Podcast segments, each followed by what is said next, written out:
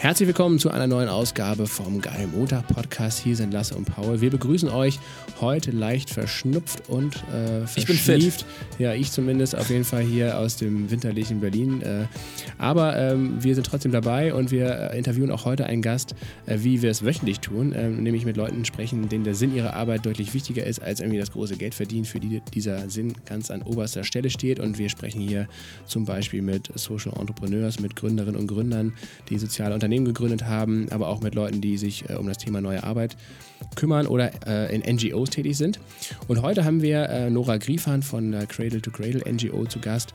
Und das ist nicht nur eine sehr spannende Organisation, sondern auch ein sehr spannendes Prinzip, denn es geht darum, eine Welt und eine Wirtschaft komplett ohne Müll zu konzipieren. Ja, also das Konzept Cradle to Cradle, was es sozusagen schon vor der NGO gab, ähm, das hat zum Ziel, wie du sagst, den Müll auf dem äh, Müllhaufen zu verbannen, komplett abzuschaffen. Ähm, weil was heißt eigentlich Cradle to Cradle? Das heißt äh, von der Wiege zur Wiege, also ganz entgegen dem vielleicht konservativen Produktzyklus von der Wiege zur Bahre, also zur toten Bahre gedacht, dass irgendwann Produkte halt auf dem Abfall landen, sagt Cradle to Cradle, nein, ähm, die Rohstoffe und Produkte, die müssen eigentlich so designt werden, ähm, dass sie wieder komplett in einen Kreislauf zurückgeführt werden können, was ein starkes Upgrade und ein kompletter Mindshift eigentlich zur aktuellen Kreislaufwirtschaft und zum äh, aktuellen Stand des Recyclings wäre. Genau, jetzt könnte man natürlich sagen, hä, aber es ist doch irgendwie genau wie Recycling. Nee, ist es nicht, denn Recycling setzt eben erst am Ende dieser Wertschöpfungskette an, die meistens linear ist. Das heißt, wenn man irgendwie ein Produkt dann entsorgen möchte, dann überlegt man sich, ja, wie kann man das denn vielleicht nochmal wiederverwenden? Und dann stellt man oft fest, die Dinge sind so konzipiert und verbaut und verklebt, dass man äh, eben gar kein Recycling mehr machen kann effizient.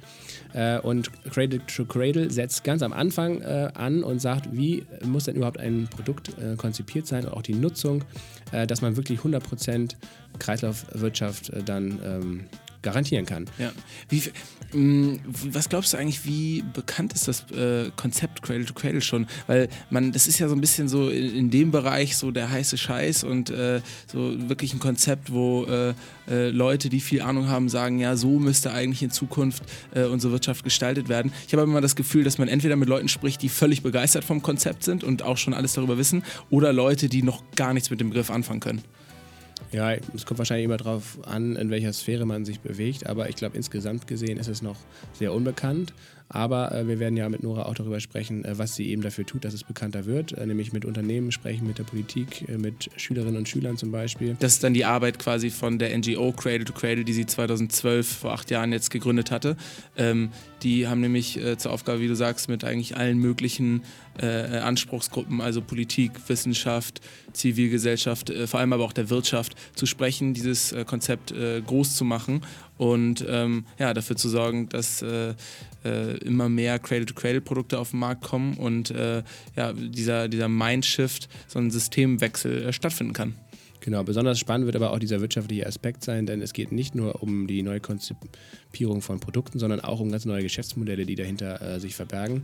Darüber werden wir mit Nora aussprechen. Wir wünschen euch auf jeden Fall jetzt erstmal sehr viel Spaß bei der Folge. Ähm ja, haben wir schon gesagt, was äh, Noras Job äh, beim, bei der NGO ist? Ja, ne? Also sie hat es gegründet und sie ist aktuell Geschäftsführerin, äh, Vorstand. Äh, mehr Infos brauchen die Leute jetzt, glaube ich, nicht. Genau. Zum Start. Das wird uns Nora jetzt gleich selbst erzählen. Auf jeden Fall sehr viel Spaß beim Zuhören. Und wenn ihr ähm, Fragen, Anregungen und Kritik habt, könnt ihr uns gerne eine Mail äh, schreiben an fanpost.geilmotor.de oder bei Instagram sind wir auch am Start. Also, los geht's.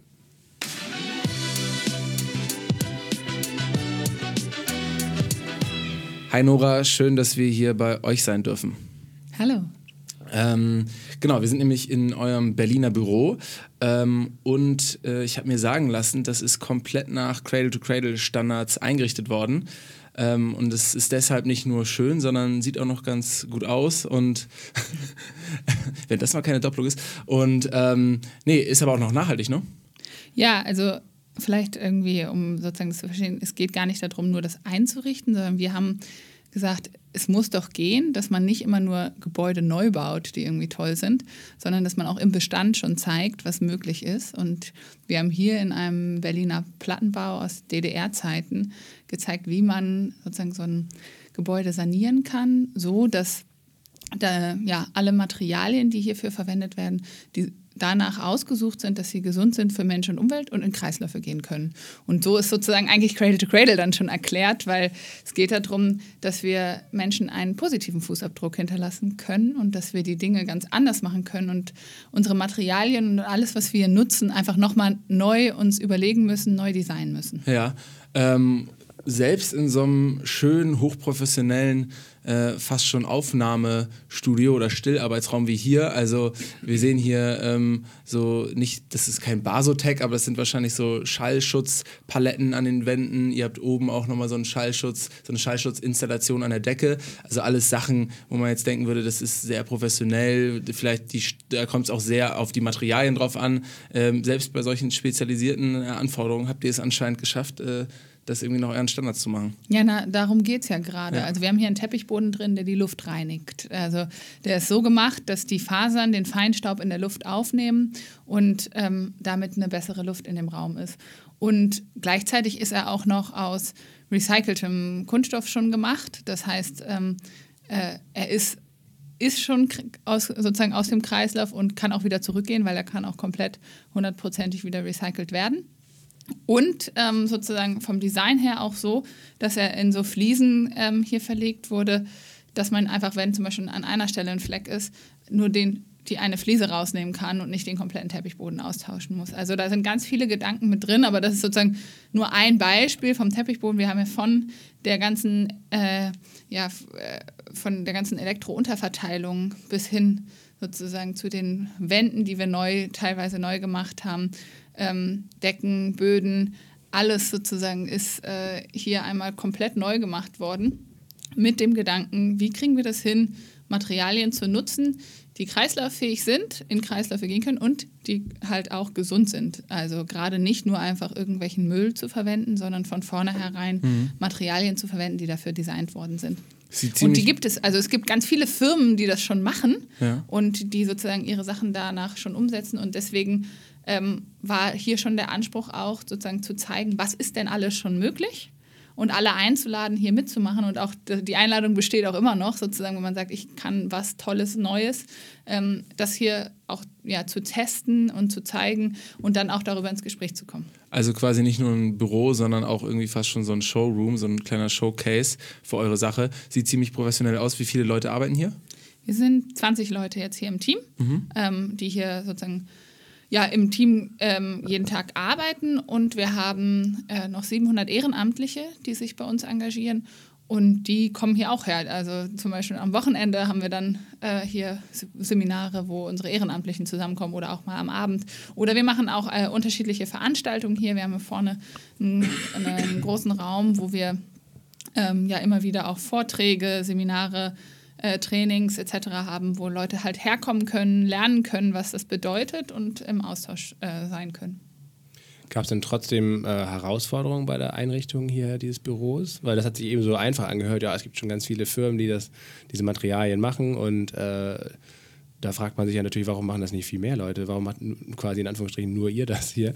Naja, es gibt die alle, aber es gibt halt gerade, es gab halt gerade noch nicht sozusagen einen Ort, wo das alles so zusammengetragen wurde. Und wenn, ähm, dann gibt es das nur im Neubau. Also es gibt schon zum Beispiel in Venlo ein Rathaus, was nach Cradle to Cradle gebaut wurde, wo ähm, genau diese ganzen Dinge auch schon Anwendung st äh, stattgefunden haben, aber halt sozusagen von vornherein. Und es gibt eigentlich nicht unbedingt ja, den Bestand, in dem das passiert. Ähm, und deswegen ist sozusagen gerade unser Anspruch gewesen, das alles hier zusammenzubringen, damit dann Leute das auch nachmachen können. Also es wird auch einen Leitfaden geben, es gibt auch eine Webseite, wo man sozusagen sich genau angucken kann, was ist hier passiert und was ist sozusagen möglich. Und wie kann ich das dann auch nachmachen? Und das ist natürlich nicht einfach, weil schon an, angefangen davon, du kannst ja ein Produkt verwenden, was komplett gesund ist und kreislauffähig ist. Aber wenn du dann das halt einfach irgendwie auf den Boden klebst, dann hast du auf einmal es nicht mehr kreislauffähig und der Kleber, der gast auch noch aus und macht es auch noch den Raum ähm, nicht mehr gesund. Das heißt natürlich, gerade da an der Stelle, äh, ja, wie verbaue ich die Dinge eigentlich, geht es ja gerade nicht nur darum, ein Produkt auszusuchen, sondern den ganzen Sanierungsprozess danach auszugestalten. Und da darauf zu achten, zu sagen, okay, wir wollen den Fußboden halt nicht verklebt, auch wenn du das sonst immer machst, lieber Handwerker, sondern wir wollen gerne ähm, dass du den schwimmend verlegst. Und das kannst du eigentlich auch, weil so gut wie alle Handwerker haben das in ihrer Ausbildung auch gelernt. Ähm, und wir wollen genau auf diese Stellen darauf achten. Wir wollen, dass geschraubt wird und nicht geklebt wird. Wir wollen, dass sozusagen äh, geguckt wird, welche Materialien braucht man eigentlich, an welchen Stellen braucht man vielleicht auch gar kein Material. Oder wie man hier zum Beispiel sieht mit der Elektrounterverteilung, die wir nicht in die Wand reingesetzt haben, sondern sozusagen Aufputz äh, gelegt haben in äh, Rohren, so dass man dann ganz einfach auch die, wenn man sagt, oh, okay, das Nutzungsszenario ist ein anderes, dann kann ich sie auch einfach wieder verschieben und kann den Raum dadurch auch anders umfunktionieren, ohne dass ich gleich die ganze Wand wieder aufmachen mhm. muss. Und äh, ja, solche Dinge auf die zu achten. Ähm, wie hast du es denn bei dir zu Hause geregelt? Bei mir zu Hause wohne ich in einem Altbau. Das heißt, da ist natürlich schon vieles vorgegeben. Bin ich einfach eingezogen. Da habe ich jetzt nicht ähm, alles neu äh, gemacht. Aber natürlich finde ich es wichtig, darauf zu achten, was man nutzt und wie man die Dinge so gestalten kann. Ich bin zum Beispiel ein riesiger Fan von eBay Kleinanzeigen und kaufe mir oft äh, meine Möbel und Dinge dort. Ja. Ähm, und ähm, wenn wir jetzt mal sozusagen wegkommen vom Mobiliar und äh, hinkommen zu dir, ähm, dann haben wir gesehen, dass du ähm, zu den Green Business 30 unter 30 Leuten gehörst. Ähm, das ist quasi sowas wie Forbes, nur nachhaltig? Ja, ich glaube, so wollen die das zumindest ausrichten. Ja. Wie bist du dazu gekommen, zu der Auszeichnung? Naja, das äh, musst du dann die vielleicht fragen, warum sie mich damit reingenommen haben. Ich ähm, habe halt mit 20 Jahren ähm, diese Organisation mitgegründet. Das war 2012, und, ja? Genau, 2012 und habe seitdem das gemacht und dann meinten die, dass es äh, vielleicht sozusagen dafür interessant wäre. Ja, und okay, also du hast vor acht Jahren gegründet. Ähm, seitdem arbeitest du hier ähm, äh, bei Cradle to Cradle. Äh, wie sieht denn bei dir so ein äh, typischer Montagmorgen aus? Ist ja gerade morgens, zugegebenermaßen kein Montag. ähm, aber genau, ist das heute ein repräsentativer Tag? Nee, also das, was, die Frage ist, was ist repräsentativ? Weil irgendwie mein Leben ist, glaube ich, an keinem Tag so richtig repräsentativ. Man kann sagen, heute ist zum Beispiel, haben, seid ihr da, dann ähm, habe ich den Tag über relativ viele Termine mit dem Team und am Abend haben wir hier eine Veranstaltung, ähm, eine öffentliche Veranstaltung. So kann das sozusagen jeden Tag variieren. Äh, ich bin viel unterwegs, halte auch Vorträge oder ähm, ja, oder treffe mich mit Menschen und versuche denen zu erzählen, ähm, wie wir uns die Zukunft vorstellen und wie man Dinge anders machen kann. Aber natürlich arbeite ich auch äh, einfach hier im Büro mit dem Team und gucke, was wir als nächstes tun wollen und wie man das ausgestalten kann. Okay, also hast du nicht unbedingt eine super fixe, bestimmte Montagmorgen-Routine, dass du sagst, okay, Montagmorgens gibt es immer irgendein Check-in oder ich meditiere mal eine Stunde oder sowas? Nee, habe ich nicht. Äh, ich finde auch gerade das eigentlich schön, das ist sozusagen ja. nicht jeden Tag das gleiche ist oder auch nicht jeden Montag das gleiche ist.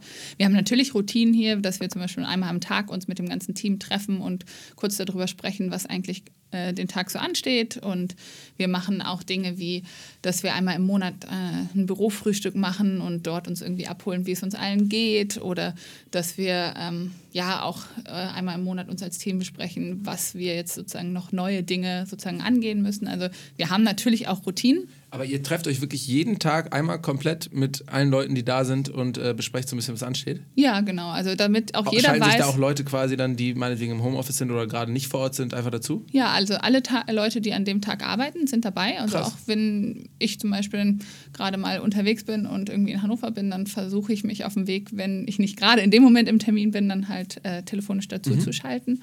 Und ähm, es geht uns darum, dass wir halt alle auch ungefähr wissen, was wir machen und dass man genau deswegen gut miteinander arbeiten kann, wenn man halt auch ein bisschen einen Überblick hat, was die anderen machen, weil wir schon wir haben nicht jeder unser eigenes Projekt nur und das ist einzeln, sondern wir haben, ja, das gibt ganz viele Schnittstellen und dafür ist es auch wichtig, einen Überblick zu haben.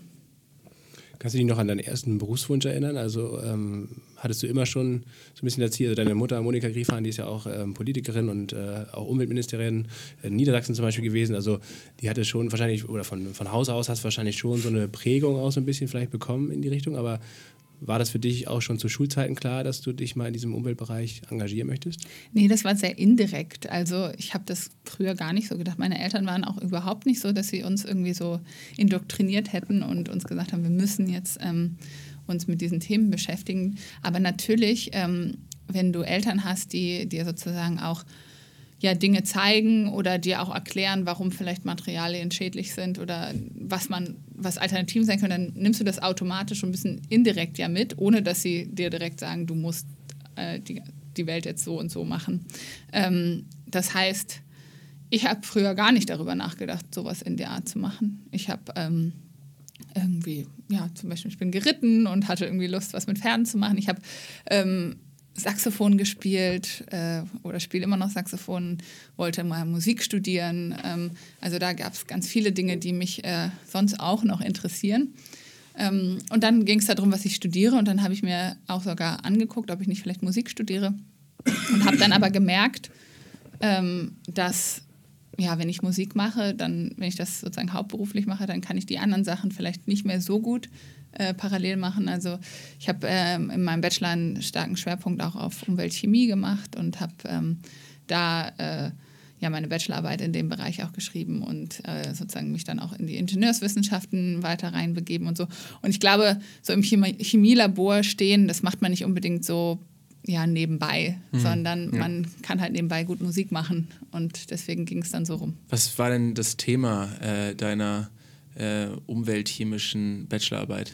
Äh, ich habe da mich damit beschäftigt, wie Pestizideinwirkungen auf Mykorrhiza, also auf ähm, sozusagen die Verbindung zwischen Pilzen und ähm, Bäumen, äh, ja, was da sozusagen passiert. Also sehr viel Umweltchemie. Und also gute Pilze in dem Fall? Ja, sozusagen. Oder erstmal wertfreie Pilze? naja, es gibt ein, so ein Geflecht äh, zwischen ähm, Pilzen und Bäumen, die da, dazu führen, dass sozusagen da so ein Austausch zwischen denen ist. Und damit habe ich mich viel beschäftigt und habe dann geguckt, okay, was sind denn eigentlich die Auswirkungen auch von Chemikalien auf äh, die Natur, wie zum Beispiel auch Pestizide, was machen die? Und halt sozusagen, um auch insgesamt zu begreifen, was haben wir eigentlich für Stoffe, mit welchen Stoffen hantieren wir eigentlich, ähm, damit auch zu sehen, das sind ja nicht nur einmal Pestizide, die wir aktiv einbringen, sondern auch so Dinge wie, dass wir Flammschutzmittel in unsere Möbel reingeben und mhm. dann diese Materialien oder diese Chemikalien sich am Ende wieder in Muttermilch finden lassen oder in der Antarktis finden lassen und man sozusagen Krass. merkt, okay, wir haben an ganz vielen Stellen gar kein Design, was wirklich darauf abzielt, ähm, ja, von vornherein sich zu überlegen, was ganz am Ende mit den Materialien auch passiert. Und deswegen sozusagen auch so diese Perspektive, es lohnt sich gar nicht immer darüber nachzudenken, alles nur langlebig zu machen, weil Langlebigkeit kann ganz schön schwierig sein, wenn ich am Ende eine langlebige Chemikalie sozusagen in der Muttermilch wiederfinde mhm. und halt da gehört sie nicht hin. Ja. Und deshalb sozusagen dann eigentlich darauf zu kommen, zu sagen, naja, wir müssen die Dinge auch nochmal anders machen und wir müssen die wirklich so designen, dass sie gerade ähm, nicht am Ende dort wieder zu finden sind. Ich weiß gar nicht, ich glaube, es war Bayer, ähm, die gerade äh, zig Millionen Entschädigung zahlen mussten, weil eines ihrer Pestizide von einem Feld auf ein anderes Feld, ich glaube, ich weiß nicht mehr, ob es eine Pfirsich, irgendwie so eine Pfirsichfarm war oder so, darüber geweht ist. Ähm, da ging es um ein paar Kilometer. Ähm, und äh, das Zweitfeld äh, quasi, was dann Schaden genommen hatte, ähm, war komplett hinüber.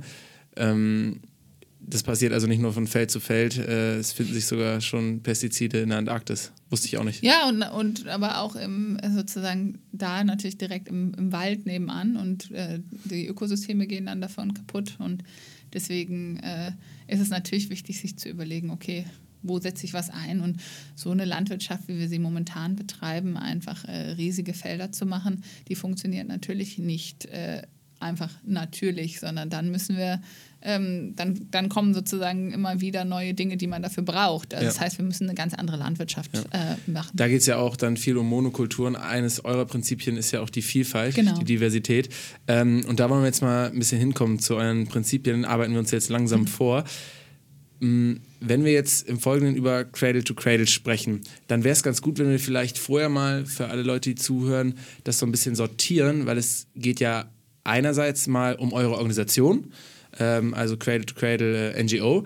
Ähm, dann gibt es ja aber auch noch das dahinterliegende Konzept oder die Denkschule. Ähm, das erklärst du uns gleich, was da die passenden Worte für sind. Magst du vielleicht mal ganz kurz erklären, was äh, sozusagen dann der Unterschied ist und dann nochmal ähm, erläutern, was so in diesem Konzept oder hinter dieser Denkschule sich verbindet, verbirgt? Ja, also sozusagen Cradle to Cradle ist eine Denkschule und ein Designkonzept. Bei der Denkschule geht es darum, dass wir Menschen einen positiven Fußabdruck hinterlassen können. Also gerade nicht nur zu sagen, wir müssen weniger schlecht sein, wir müssen weniger verbrauchen, wir müssen äh, ja alles weniger machen, sondern darum zu reden, wie können wir denn eigentlich wirklich positiv sein? Weil es kann ja eigentlich nicht unser Anspruch sein, nur weniger schlecht zu sein, dann würde es heißen, es wäre eigentlich besser, es gäbe uns nicht. Und wir denken, dass es schon gut sein kann, dass es uns gibt, wenn wir die Dinge richtig machen, wenn wir ähm, ja, das Cradle-to-Cradle-Design-Konzept anwenden. Und das ist sozusagen der Umgang damit, dass wir sagen, na, wir können Materialien in Kreisläufe führen, in biologische oder in technische und somit sozusagen ähm, ja, diese Kreisläufe schließen, indem wir entweder unsere Produkte so designen, dass sie dafür gemacht sind, dass sie im biologischen Kreislauf zirkulieren und also am Ende Nährstoff wieder werden für die Biosphäre. Das heißt, da gehen zum Beispiel alle Produkte rein, die, ähm, ja, die sich abreiben, die verschlissen werden. Ein Beispiel wäre ähm, auch mein Shampoo. Das landet am Ende in der Biosphäre. Natürlich muss das so gestaltet sein, dass es da landen kann. Aber auch der Abrieb vom Autoreifen oder mein Schuh, äh, der Abrieb davon. Also alle Dinge, die, wir, die sich äh, verschleißen. Und in der Technosphäre können Dinge zirkulieren, die wir nur nutzen. Also das heißt, die wir nicht verbrauchen, sondern nur gebrauchen.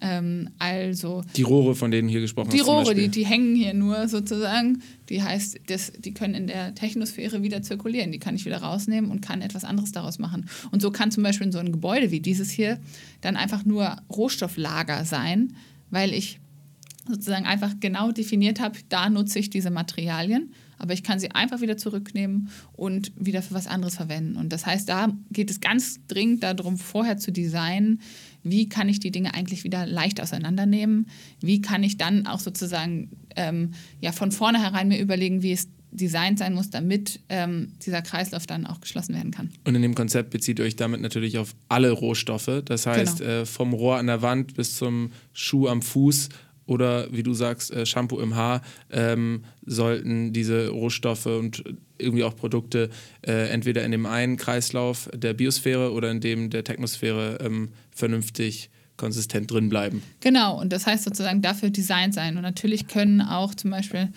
ähm, kann auch ein, ein Kunststoff äh, sozusagen aus nachwachsenden Rohstoffen hergestellt sein, erstmal in der Technosphäre sozusagen zirkulieren und am Ende wieder zurückgehen in die Biosphäre. Dabei geht es halt immer darum, was ist eigentlich das Nutzungsszenario? Und wenn ich weiß, was das Nutzungsszenario ist, dann kann ich dafür auch designen. Weil ich kann mir nicht sozusagen am Ende überlegen, okay, was mache ich mit dem Müll? Ähm, das passiert halt, wenn ich mir von vornherein nicht die Gedanken gemacht habe. Aber wenn ich aber weiß, okay, das Nutzungsszenario für den Schuh ist, ich laufe da auf der Straße, das heißt, dadurch findet Abrieb statt, dann ist ganz klar, dass ich mir für diesen Abrieb auch Gedanken machen muss, was mit dem dann passiert. Und ähm, ja, genau, da wären das ist sozusagen so ein bisschen kurz erklärt, äh, was Cradle to Cradle ist. Und ähm, da kann man natürlich auch gerne hierher kommen, bei uns mal ein Seminar besuchen oder auch ja sozusagen sich mit uns auseinandersetzen, um mehr dazu zu lernen. Wir haben auch einige Publikationen und Dinge. Und da kommen wir quasi schon zu dem, zu deinem anderen Teil der Frage, dass du ja sagtest, was ist denn, äh, was machen wir eigentlich als Organisation? Denn wir als Cradle to Cradle NGO sind dafür da, um Bildungsarbeit und Vernetzungsarbeit zu Cradle to Cradle zu machen. Also dass jeder da draußen weiß, worum es eigentlich bei Cradle to Cradle geht und auch weiß, wie man das vielleicht auch umsetzen kann. Unser Ziel ist es, dass äh, Cradle to Cradle selbstverständlich ist. Das bedeutet, dass ähm, nicht jeder das nur weiß, sondern das sozusagen auch in seinem Handeln implementiert und sich bei seiner Produktion überlegt, wie man das umsetzen kann oder auch politische Rahmenbedingungen sich danach richten. Und dafür machen wir unterschiedlichste Veranstaltungen wie den Cradle-to-Cradle-Kongress einmal im Jahr mit 1000 Teilnehmenden, aber auch äh, Seminare, Trainings und ähm, ja, haben sozusagen diese, den Teil der Bildungskomponente dort. Aber wir machen auch solche Dinge wie dass wir Stellungnahmen äh, zu äh, politischen äh, Papieren oder Positionen beziehen und dass wir dann auf der anderen Ebene Öffentlichkeitsarbeit dafür machen, Menschen zusammenbringen, vernetzen und damit eine Plattform schaffen, wo Menschen dann auch ja, zusammen Projekte angehen können und Dinge anders machen können. Du hast eben das Cradle-to-Cradle-Prinzip ähm, äh, beschrieben.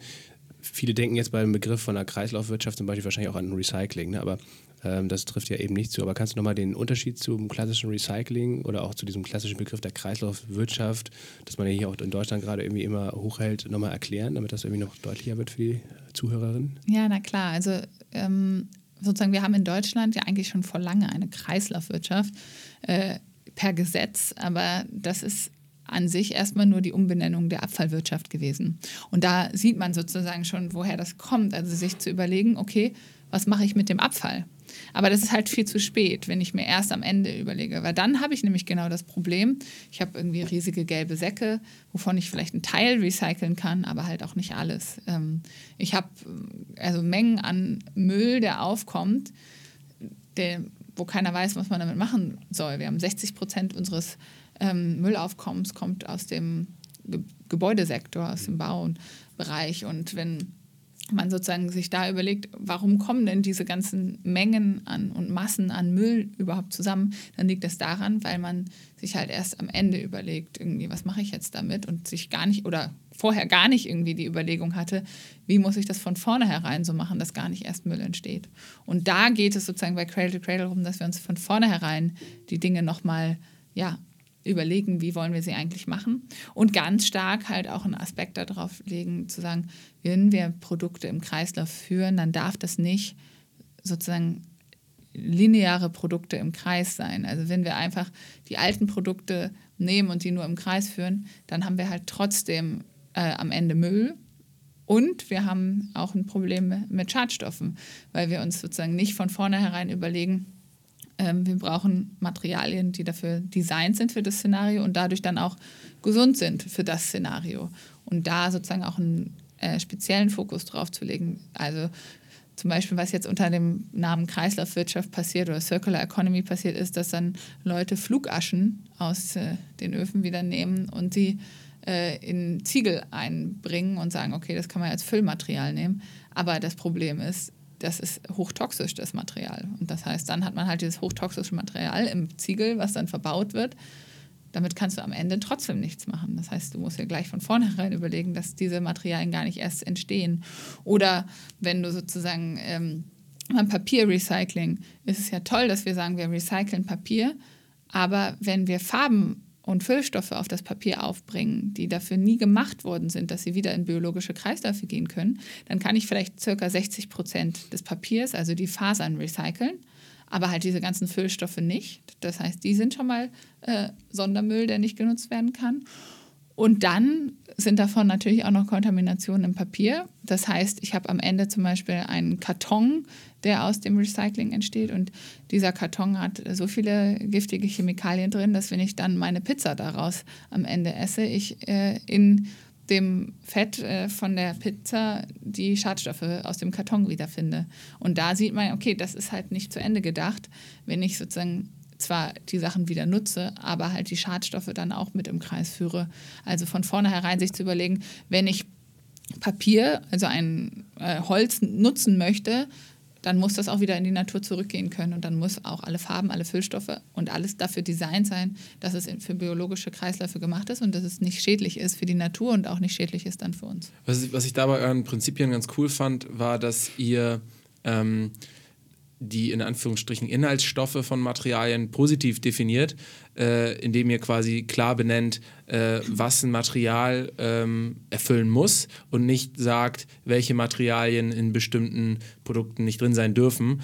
Ähm, es gibt ja dann immer so labelartige Bezeichnungen wie das ist frei von dieser und dieser Chemikalie und äh, das Shampoo hier ist frei von Silikon, ähm, was aber zur Folge hat, dass äh, diese Stoffe dann eben nur ersetzt werden durch andere schlimme Stoffe und ihr äh, versucht da jetzt wirklich ähm, das Ganze umzudrehen und so ein bisschen aus so einem systemischen äh, äh, Wandel da einfach mit ins, ins Spiel reinzubringen. Ne? Ja, du hast vollkommen recht. Also äh, das ist ein ganz wichtiger Punkt dabei, sich nicht nur zu überlegen, frei von irgendwas. Denn sozusagen, das ist, da sind wir sozusagen wieder bei der Chemie. Das ist äh, eine Chemikalie zu verändern. Man kann sozusagen einen Teil des Moleküls verändern und schon hat man eine andere Chemikalie.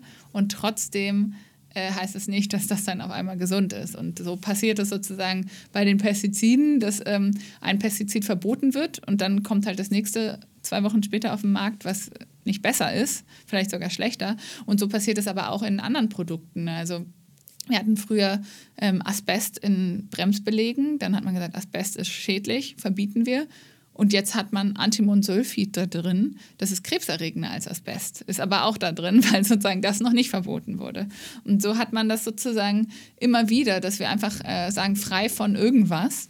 Und frei von irgendwas definiert nicht, was es ist, sondern das ist so, wenn ich, als wenn ich ins Restaurant gehe, sage ich bin Vegetarierin und ich möchte frei von Hühnchen. Das heißt noch lange nicht, dass ich ein, ein ähm, vegetarisches Gericht damit bekomme. Ja. Und deswegen muss ich doch ganz klar definieren, was möchte ich und nicht, was ich nicht möchte, weil dann gibt es noch 10.000 andere Optionen, die ich vielleicht auch nicht möchte und dann aber bekomme. Ja, und wenn wir das mal an einem, an einem Beispielprodukt vielleicht ähm, festmachen, äh, das Konzept, ich habe mich gefragt, ähm, ob quasi diese beiden Sphären, also einmal die Technosphäre und einmal die Biosphäre, ob ähm, die quasi auch dann jeweils exklusiv für einzelne Produkte gelten. Das heißt, wenn ich jetzt einen Schuh habe, soll der auch komplett aus Materialien der Biosphäre sein, sodass alles quasi äh, ähm, auf irgendwie Abrieb irgendwo abzielt und dann sozusagen auch biologisch abbaubar sein muss? Oder kann ich in einem Schuh auch quasi dann Materialien drin haben der Technosphäre, die sich eigentlich nicht abnutzen, wie irgendwelchen, also irgendwelche Metallringe für die, für die äh, kleinen Reusen des Schnürsenkels oder so? Ja, auf jeden Fall. Also da geht es genau darum, es geht nicht darum zu sagen, es kann nur das eine oder das andere sein, aber ich muss mir halt überlegen, wie ist das Nutzungsszenario und wie kriege ich die Dinge am Ende auch wieder auseinander. Und aber ich meine, natürlich kann ich auch ähm, Metall von einem von äh, ja, einer Baumwolle wieder trennen. Das ist ja gar nicht das Problem. Wenn ich mir das von vornherein überlege und auch überlege, wie könnte der Weg dafür sein, dann, dann kann das auch gut funktionieren. Ähm, bei dem Schuh ist ja gerade das Kritische sozusagen der Abrieb mit der Schuhsohle. So. Und so hat man das natürlich auch, wenn man sich jetzt zum Beispiel anguckt. Man kann darüber streiten, ob man sagt, man braucht ein Auto oder nicht. Aber wenn wir sagen, okay, wir gucken uns überhaupt Mobilität an und wir kommen dazu, dass es irgendwelche Gefährte braucht, die ähm, Reifen haben, sei es wir nehmen nur den Bus, so, dann haben wir natürlich ein, ähm, ja, ein Produkt, wo nicht das komplette Auto oder der komplette Bus ähm, biologisch abbaubar sein muss. Aber der Reifen, der muss biologisch abbaubar sein oder zumindest die Schicht, die abgerieben wird, wenn, wenn der Bus fährt. Das heißt sozusagen, ich kann ähm, auch sagen, ich mache einen Autoreifen, der zum Beispiel nur so eine ganz dünne Schicht obendrauf hat, die biologisch abbaubar ist. Und ich muss jedes Jahr einmal zur Werkstatt fahren und da eine neue Schicht drauf machen. Und die ist dann dafür extra gemacht, und nicht so wie jetzt, wo der Autoreifen darauf optimiert wurde, dass er möglichst lange hält, dass er möglichst wenig Abrieb hat. Aber dieser Abrieb, der vom Autoreifen kommt, der ist erstens hochtoxisch, lässt sich äh, in unseren in der Luft wiederfinden, also ist ein großer Teil des Feinstaubes, den wir in den Städten finden. Und ist auch noch ein großer Teil von dem Kunststoff, den wir als ähm, ja, Deutsche in, in die Meere einbringen. Also 40 Prozent des Kunststoffs, den wir einbringen, ähm, als Deutsche kommt aus von, Abrieb, von einem Abrieb von Autoreifen. Und das ist sozusagen, wir reden dann über Strohhalme, aber über Autoreifen redet keiner in der ganzen Diskussion. Wo hast du denn eigentlich so die Haupthinderungsgründe, ähm, warum nicht viel mehr Unternehmen schon ähm, dieses Cradle-to-Cradle-Prinzip anwenden? Also sind das die Kosten oder ist das irgendwie die, die Forschung an neuen Materialien? Was sind die Haupthemmnisse? Also es passiert schon richtig viel. Das äh, darf man, glaube ich, äh, auch nicht sagen. Also es gibt ähm, wirklich viele Unternehmen, die sich auf den Weg machen und die auch merken, okay, wir müssen es anders machen. Ähm, das ist auch die Zukunft. Also es funktioniert wir müssen uns alle irgendwie Gedanken machen, wie wir die Dinge anders machen. Und ein Unternehmen, was sich darüber keine Gedanken macht, ist auch nicht wirklich zukunftsfähig. Magst du mal ein paar Beispiele nennen von Unternehmen? ja, ich bin jetzt hier nicht unbedingt sozusagen die Werbevertreterin, ähm, um sozusagen einzelne Unternehmen rauszuheben, aber ich meine, es gibt von dem Unternehmen, das Schuhe herstellt, äh, über das Unternehmen, was Kleidung herstellt. Es gibt ganz viele Unternehmen in der Baubranche, die ähm, dazu schon was machen. Also sozusagen eigentlich in allen Bereichen findet man was. Und wenn man ähm, sozusagen konkret äh, Produkte rausfinden möchte, dann findet man zum Beispiel auf der Seite vom Product Innovation Institute unter C2C Certified.org ähm, eine ganze Liste von allen Produkten, die schon zertifiziert worden sind und kann sich das sozusagen da angucken. Weißt du, wie viele das sind ungefähr? Also es gibt schon über 8000 Produkte, die nach Cradle to Cradle zertifiziert worden sind. Und das sind ja nur die, die zertifiziert worden sind. Es gibt natürlich auch ganz viele Unternehmen, die sich nicht zertifizieren lassen haben mhm. oder die halt irgendwie nur ein Produkt haben und irgendwie besonders klein sind oder so. Also es gibt wirklich schon viele, die sich auf den Weg gemacht haben. Ist das eine Zertifizierung, die über eure Organisation läuft? Nee, es gibt noch sozusagen noch eine weitere ähm, unabhängige Organisation auch, die äh, aus den USA kommt, die sozusagen diese Zertifizierung machen und wo man ähm, ja am Ende sich sozusagen ein Zertifikat für sein Produkt äh, holen kann, wenn man es nach Cradle to Cradle okay. optimiert hat. Mit denen, okay, aber mit denen seid ihr sozusagen als Organisation nicht direkt verwandt? Nee, genau. Also okay. wir sozusagen kennen uns natürlich gut und mhm. äh, sind natürlich auch im Austausch. Aber wir sind sozusagen eher diejenigen, die klar für Denkschule und Designkonzept ja. stehen und auch dann äh, ja zum Beispiel in der Organisation klar sagen, wenn sie an der Zertifizierung arbeiten, das und das solltet ihr mit aufnehmen, sonst macht ihr da doch nicht Cradle to Cradle, sondern nur sozusagen eine andere Zertifizierung. Und um auf die Produkte zurückzukommen, du hast gesagt, was, 5.000 oder 8.000?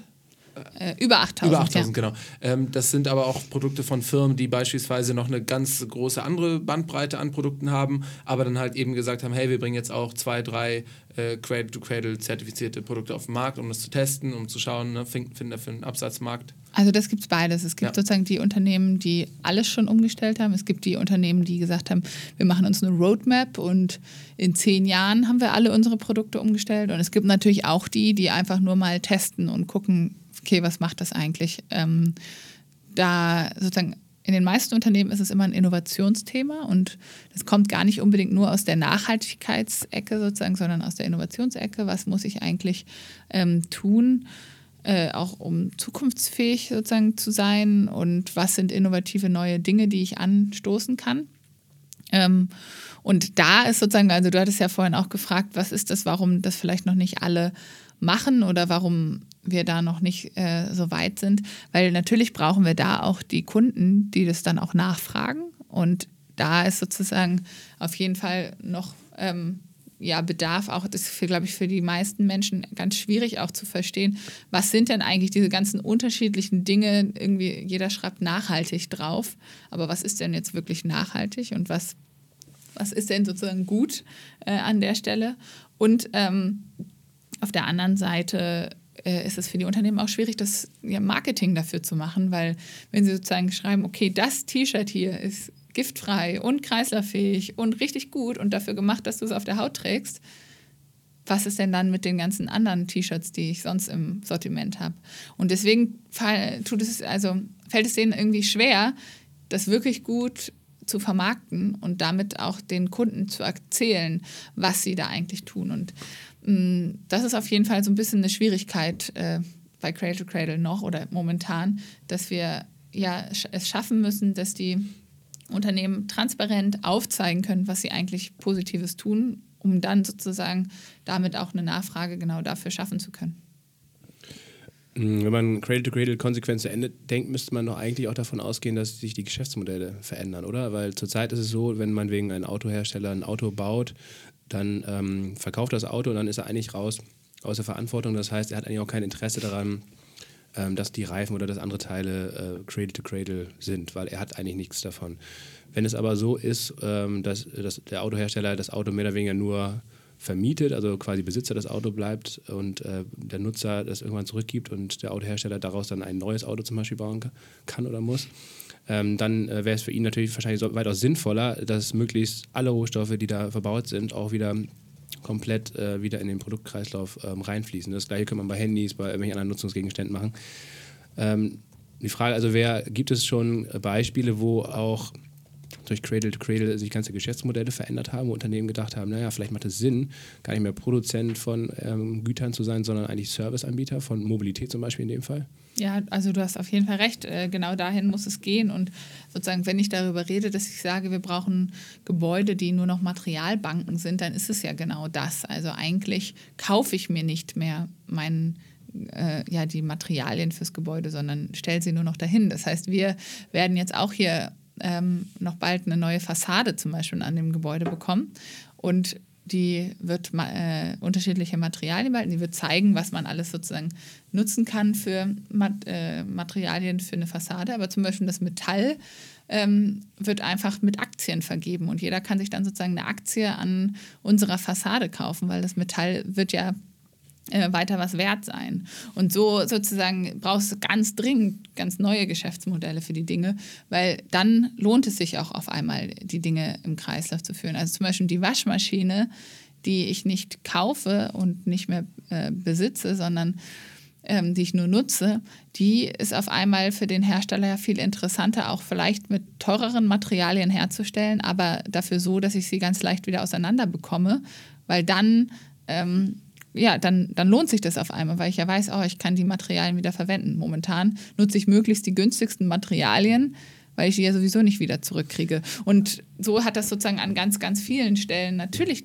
genau diese Aspekte, dass ich mir, wenn ich äh, das wirklich zum Ende durchdenke, dann auch zu anderen Geschäftsmodellen komme, weil es sich natürlich lohnt, die Materialien zu behalten und sie auch im Kreislauf zu führen, weil sich Service ganz anders äh, lohnt. Und es gibt sozusagen schon die Unternehmen, die in die Richtung denken und einiges auch schon machen. Also zum Beispiel der Fußbodenhersteller, der dann sagt, ich verkaufe dir ähm, nur noch fünf bis zehn Jahre, je nachdem, was man abmacht, äh, die Fußbodennutzung und dann geht der Boden zurück. Das gibt es schon. Ähm, und da sind aber auch die Unternehmen ganz stark jetzt dran, also sich zu überlegen, wie kriegen wir das jetzt wirklich auch umgesetzt. Und man muss aber auch sagen, es gibt ähm, auch dafür teilweise in dem jetzigen Markt noch nicht unbedingt immer ja, die Nachfrage. Also es gibt den Hersteller hier zum Beispiel von den Trennwänden, der ähm, so, das sind so Glastrennwände, eigentlich ähm, ja, sind super recyclingfähig, aber auch man kann sie auch einfach ausbauen und nochmal woanders hinstellen zum Beispiel. Und die haben fast auf alle ihre Produkte auch Leasing-Systeme, die aber keiner anwendet. Die wollen, alle Menschen wollen die nur kaufen sozusagen. Und dann kommen die damit halt nicht weiter, obwohl sie sozusagen eigentlich ähm, damit anfangen wollten. Und so hat man sozusagen beide Sachen. Ich glaube, wir brauchen immer mehr auch die öffentliche Hand oder sozusagen auch große Institutionen, die dann zeigen, dass man die Nachfrage auch anders machen kann, dann kommt man auch dazu, dass dann auch das Angebot dafür da sein wird. ich glaube, es geht genau in die Richtung, auch ähm, dass Unternehmen ähm, ähm, ja auch Maschinen etc. Mhm. mehr eben leasen, mieten ähm, etc., ähm, weil das natürlich auch viel weniger kapitalintensiv ist, als wenn man es direkt kauft. Ja, und ähm, auch sozusagen nur noch zu verkaufen, ich brauche doch nur 5000 äh, Schweißpunkte und keine Maschine. Genau, genau ja. Und dann kommt auch das Unternehmen auf einmal dazu, dass es sozusagen ja Know-how auch anders bei sich halten kann, als wenn es die Maschine verkauft und so. Also da sind ja ganz viele Dinge, die damit einhergehen. Auch das äh, Problem der geplanten Obsoleszenz äh, mhm. lässt sich damit ja eigentlich lösen. Also das heißt, äh, die Ver das Verbauen von äh, Sollbruchstellen eigentlich, was ja heute gang und gäbe ist und was ja eigentlich auch darauf zurückzuführen ist, dass das Geschäftsmodell von Unternehmen eben ist, möglichst viele Waschmaschinen zu verkaufen. Und wenn ich eine Waschmaschine äh, baue, die nie kaputt geht, habe ich den Kunden genau einmal und dann nie wieder. Ähm, wenn das Ding äh, alle zehn Jahre kaputt geht, dann habe ich zumindest die Aussicht darauf, dass er dann vielleicht danach nochmal wiederkommt und sich eine neue Waschmaschine bei mir kauft. Ähm, auch das wäre ja sicherlich dann, äh, der Anreiz wäre äh, sehr viel weniger vorhanden dann. Ja, auf jeden Fall. Und die Sachen auch ganz anders zu machen. Und also gerade bei der Waschmaschine, warum? Ich will ja keine Waschmaschine besitzen. Ich möchte ja nur bei mir bequem zu Hause waschen können. Mhm. Und natürlich kann ich dann doch einfach 2000 Waschgänge kaufen, ähm, statt eine Waschmaschine zu kaufen. Aber gerade bei dem Punkt habe ich mir eigentlich gedacht, dass die Hersteller sich nur teilweise umgewöhnen müssten, weil sie eben immer noch Waschmaschinen bauen könnten, die nach einer gewissen Zeit kaputt sind. Wichtig ist halt eben nur, dass man die Einzelteile dann nicht wegschmeißt, sondern sie wieder perfekt auseinanderbauen kann und äh, fein säuberlich in ihre Kreisläufe wieder ähm, sortiert. Ja, aber deswegen macht man sie ja gerade nicht so, dass sie sozusagen dann irgendwie extra kaputt gehen oder so, sondern du überlegst dir dann als Unternehmen, sozusagen das beste Szenario. Entweder sagst du, okay, ich biete an, 2000 Mal waschen und in der Zeit ist auch inklusive, dass jederzeit jemand kommt und halt die Waschmaschine repariert und sozusagen dir wirklich gewährleistet, dass diese 2000 Waschen da sind und dann kannst du auch vielleicht sozusagen einzelne Teile austauschen oder sozusagen, das lohnt sich ja dann ganz anders für das Unternehmen. Ja, also ähm, eure Bewegung ist auch sozusagen äh, stark durchmischt und verwandt mit jetzt einer Sharing Economy und einer Leasing Economy. Ähm, das sind dann fließende Übergänge? Ne, das gehört ja sozusagen zusammen, mhm. aber uns reicht es halt nicht einfach nur irgendwas, ähm, ja, also so wie momentan irgendwie Carsharing zum Beispiel passiert, ist halt eigentlich überhaupt nicht durchdacht. Weil, Oder noch schlimmer mit den Rollern, die gehen noch schneller genau. kaputt und sind dann Elektroschrott. Genau, und wenn man sie halt auch nicht von vornherein so konzipiert, wenn man das so konzipiert, dann macht das richtig Sinn. Das heißt, natürlich muss das einhergehen. Ja, jetzt äh, hast du gesagt, dass ähm, ihr natürlich nicht nur auf die Firmen angewiesen seid, sondern natürlich äh, auch auf den Endkonsumenten, weil der muss die Nachfrage bringen, sodass Firmen auch sagen, okay, es lohnt sich für uns, ähm, Produkte anders zu gestalten. Ähm, das ist auch eure Aufgabe, weil ihr nicht nur Unternehmen äh, von eurem Konzept äh, überzeugen wollt, sondern eben auch äh, Konsumenten. Wie ist denn da gerade so der Stand in Deutschland? Also du hast gesagt, es gibt jetzt irgendwie 8000 äh, Cradle-to-Cradle zertifizierte Produkte, über 8000. Ähm, wie ist das bei den Leuten? Wie könnt ihr da so ein bisschen eure Arbeit messen und vielleicht sagen, ja, jetzt wissen schon so oder so viele Leute über das Konzept Bescheid? Ja, ist natürlich schwierig, das sozusagen direkt zu messen, aber wir kriegen ja mit, ähm, also natürlich könnte man wahrscheinlich Befragungen oder sowas machen, aber das, was bringt uns das am Ende? Wir äh, haben halt ganz viele Menschen, die auf uns zukommen, die auch mit uns zusammenarbeiten wollen und äh, immer mehr Interesse auch an dem Thema haben. Und wir haben ähm, ja diese, auch diese ganzen Ehrenamtlichen, die vor Ort das sozusagen einbringen. Natürlich könnte man auch messen und sagen, okay, wir haben dieses Jahr so und so viele Vorträge vor Schulen gehalten, also haben so und so viele Leute das schon mal gehört. Mhm. Ähm, ich weiß jetzt gar nicht, ob das so viel bringt, sozusagen das so zu messen. Ich glaube, es muss ja auch bei den Leuten hängen bleiben. Ob sie es nur einmal gehört haben, ist noch was anderes.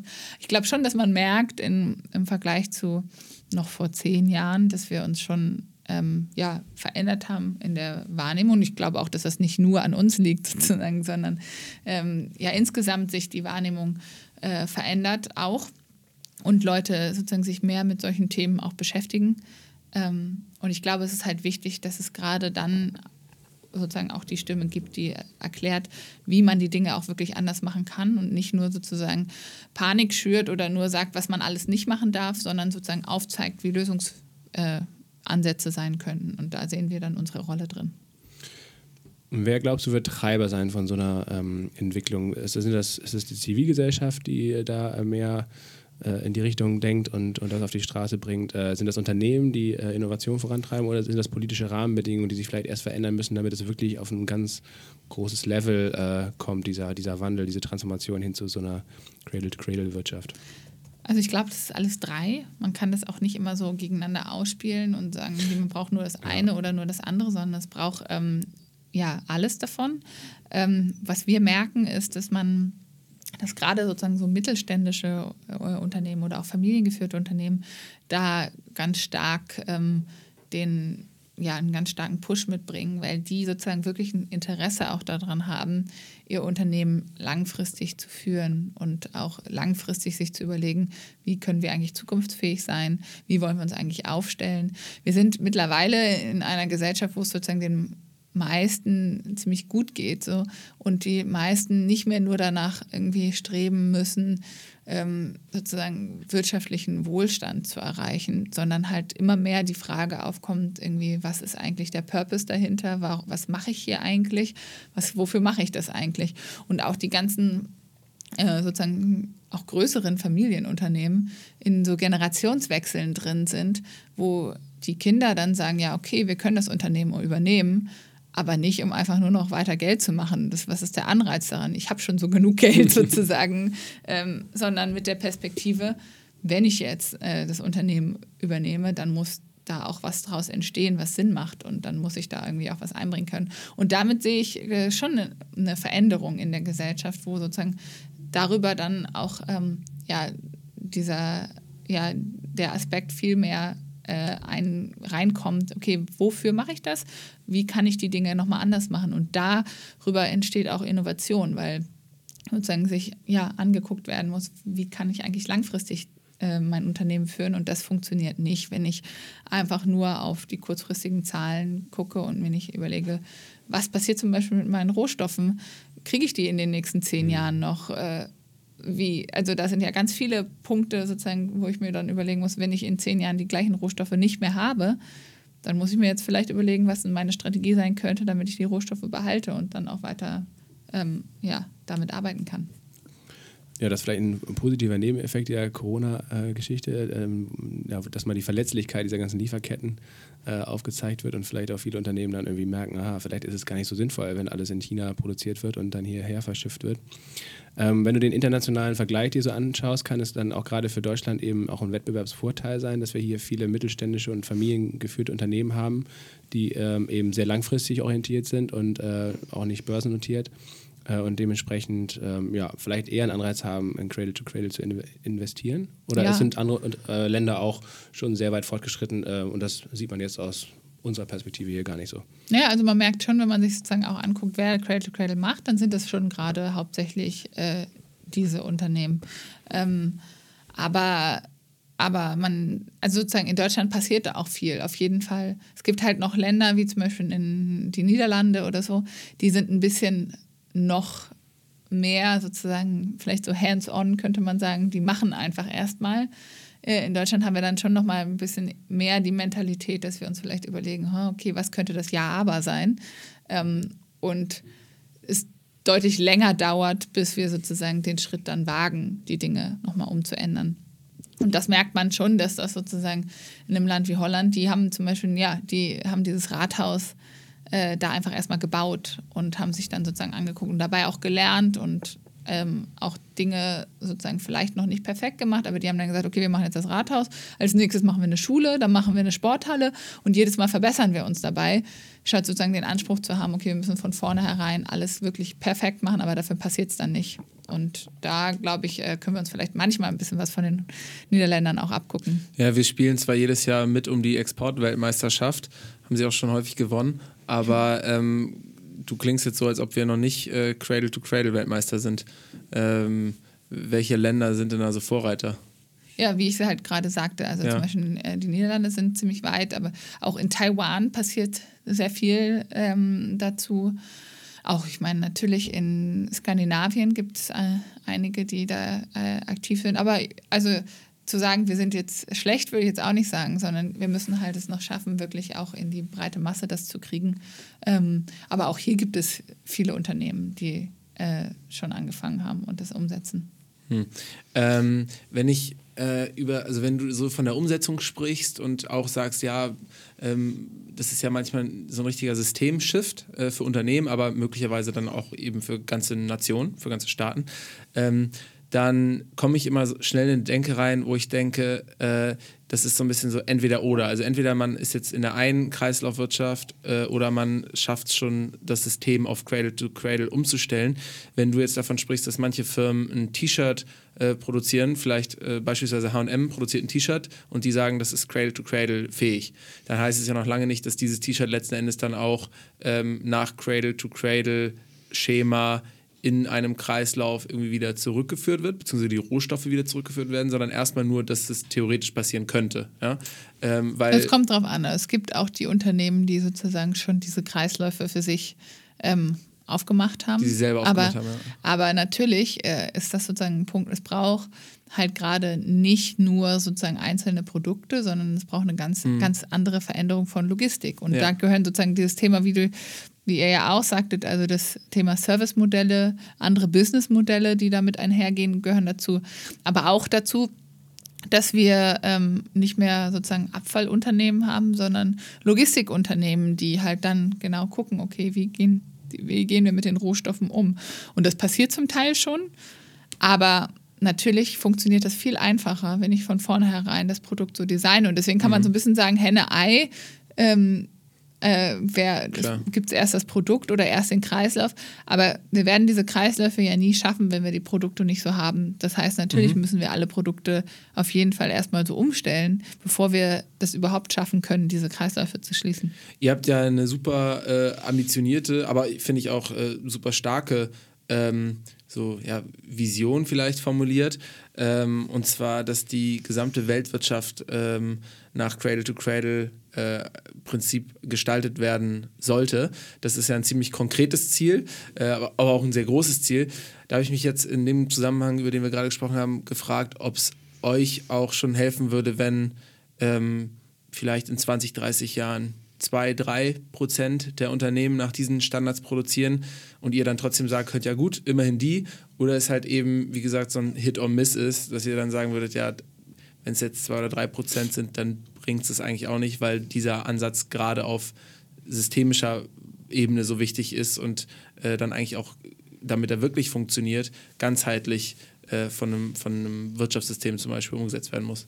Ja, ich glaube, wir müssen uns wirklich ambitionierte Ziele setzen und momentan passiert das in der ganzen Klimadiskussion, in, auch in der Nachhaltigkeitsdiskussion meiner Meinung nach viel zu wenig. Also zu sagen, wir wollen 2050 klimaneutral sein, das ist kein, kein ausreichendes Ziel. Das ist nicht ambitioniert genug und das ist auch nicht das, was ähm, reichen würde. Es reicht auch noch nicht mal einfach nur zu sagen, wir wollen uns an das Pariser Abkommen halten. Das ist auch immer noch nicht ambitioniert genug. Also ich meine, meiner Meinung nach müssten wir ganz klar sein, wo wollen wir denn als Gesellschaft 2100 zum Beispiel stehen? Und das ist sozusagen an ganz vielen Stellen so, dass wir meiner Meinung nach uns einfach nicht genug äh, Ambitionen setzen und auch so. Und dann sagen wir, okay, wenn das Ziel schon so niedrig gesteckt ist und wir dann noch sagen, ah, ja, wir machen mal einen Schritt in die richtige Richtung, dann kommen wir ja wirklich nie an, weil dann ist sozusagen schon das Ziel ein falsches und oder ein zu geringes und ähm, wir machen nur kleine Schritte. Das heißt, wenn wir schon gerade nur kleine Schritte machen, dann wenigstens auf ein großes Ziel hin, dann sind die Schritte proportional ja doch größer. Mhm. Ähm, und ich glaube auch, dass wir sozusagen langfristig gar keine andere Wahl haben, als alles Cradle to Cradle zu machen es geht ja darum, dass wir sozusagen langfristig natürlich irgendwie unsere Rohstoffe ähm, nicht, ja, wir haben einfach nicht end, äh, unendlich Rohstoffe, sondern das heißt auf jeden Fall, wenn hier nicht irgendwie jetzt andauernd ein Meteorit runterkommt, was wir alle nicht hoffen, brauchen wir, müssen wir unsere Rohstoffe in Kreisläufen führen. Ja. Aber ähm, was vielleicht sozusagen, ja, die Frage ist eher die Frage, wann. Und wir denken schon, dass es schneller sein muss, als mhm. halt erst dann, wenn es sozusagen nicht mehr anders geht. Mhm. Weil dann verlieren wir ganz viel an Gestaltungsspielraum und wir verlieren ganz viel, was uns auch als Menschen auf dieser Erde ausmacht. Und wir verlieren ähm, ja viel an Biodiversität, an ähm, an kultureller Vielfalt an ganz vielen Stellen. Und deswegen geht es schon darum, dass wir schneller sein müssen und dass wir nicht sagen können, ach, wir machen das erst 2050 oder 2100 oder so, sondern jetzt äh, klar zu sagen, wir müssen schnell die Sachen verändern. Ja, das Klima ist ein ganz interessanter Punkt, ähm, weil es natürlich auch äh, Kritik an eurem äh, Konzept gibt. Ähm, ich glaube, überall, wo, ein, wo ein gutes Konzept aufgestellt wird, wo ähm, was aber zur Folge hat, dass äh, Menschen ihr Denken verändern, äh, gibt sofort Kritik. Ähm, und zwar lautet eine Kritik, die sich so ein bisschen aufs Klima bezieht, ähm, dass das Cradle-to-Cradle-Konzept vielleicht zu mehr Konsum verleiten würde, weil man eventuell gar kein schlechtes Gewissen mehr hat, weil man sich sagt, gut, das kommt ja sowieso wieder in den Kreislauf. Ähm, und dass viele Unternehmen überhaupt erstmal neue Produkte entwickeln und auf den Markt bringen müssten, damit es eben Cradle to Cradle, äh, nach Cradle to Cradle Art umgesetzt werden kann. Die, der Fokus aber aktuell eher auf Einsparungen äh, liegen sollte. Also ähm, vor allem jetzt bei der, beim Thema Energie es darum geht, dass wir erstmal weniger konsumieren und weniger produzieren. Findest du das schlüssig? Naja, also Cradle to Cradle ist auch kein Freifahrtschein fürs Doofsein. Also das sagt halt niemand. Und ähm, sozusagen natürlich geht es darum, dass wir uns insgesamt überlegen, wie wir die Dinge anders machen müssen. Und es gibt auch Stellen, wo wir Dinge einsparen müssen. Aber wenn wir unser Fokus nur darauf legen, einzusparen, dann haben wir genau das Problem, dass wir halt ähm, nicht sozusagen das richtige Ziel setzen. Also wenn wir zum Beispiel, das ist ja das, der, das Beispiel beim Autoreifen, nur darauf den Fokus legen, dass wir möglichst wenig Abrieb haben, dann haben wir am Ende einen Abrieb, der äh, besonders schädlich ist. Ähm, und so haben wir sozusagen ganz viele Beispiele, wo auf Effizienzmaßnahmen äh, gesetzt wurde und damit einfach die falschen Dinge optimiert wurden. Ich meine, das Auto an sich ist sozusagen schon das Beispiel. Es wurde jahrelang nur darauf optimiert, zu gucken, dass wir weniger ähm, Benzin verbrauchen sozusagen. aber trotzdem nur ein Auto, was weniger Benzin verbraucht, verbraucht immer noch Benzin. Und das heißt sozusagen, natürlich müssen wir uns erstmal überlegen, was sind denn andere Formen von Mobilität. Und selbst wenn wir dann zum Auto kommen, müssen wir uns überlegen, was sind Formen des Antriebs und nicht einfach nur stumpf sozusagen den Antrieb zu optimieren, dass er trotzdem am Ende noch verbraucht und immer mehr Autos da sind und am Ende ähm, der Schaden trotzdem da ist sozusagen. Und das heißt, auch in dieser ganzen Energiedebatte, also die Sonne schickt uns keine Rechnung. Wir haben ähm, äh, Sonne in, in Mengen, die können wir in der Menschheit, haben wir die nie genutzt. Also die können wir gar nicht nutzen. Wir haben jeden Tag kommt ein Vielfaches an dem, an Energie auf die Erde, äh, als dass wir sie nutzen könnten. Und da geht es halt natürlich darum, wie wir sie nutzen. Und auch da geht es darum, dass wir nicht einfach ähm, Anlagen bauen können, die am Ende Müll produzieren, sondern dann äh, kreislauffähige Energienutzungsanlagen ähm, produzieren müssen. Aber ich bin ziemlich fe fest davon überzeugt, dass wir das hinkriegen. Mhm. Und wir haben aber ein Materialproblem. Wir haben ein Problem damit, dass wir nicht unendlich Materialien haben. Und das heißt, da ist es enorm wichtig, diese in Kreislauf zu führen.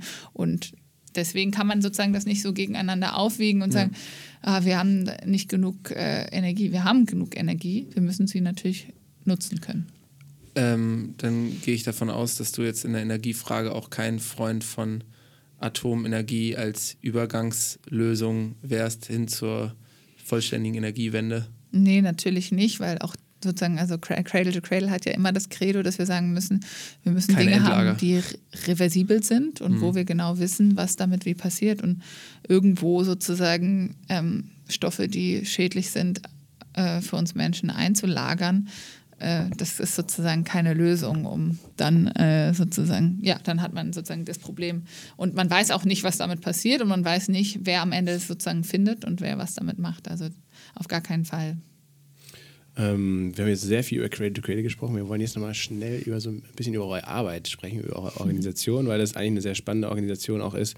Äh, ihr habt ja nicht nur 20 Leute, die hier bei euch fest arbeiten, sondern äh, eben auch 700 Ehrenamtliche. Ich glaube, in über 50 Initiativen und Projekten ja, genau. sind die genau. organisiert. Kannst du uns mal so ein bisschen Einblick geben, an was diese Initiativen so arbeiten? Also was machen die Ehrenamtlichen, an was für verschiedenen Projekten äh, arbeiten die und wo versuchen die eben Cradle to Cradle den, diesen Gedanken äh, und auch das Designkonzept äh, in den Alltag zu bringen?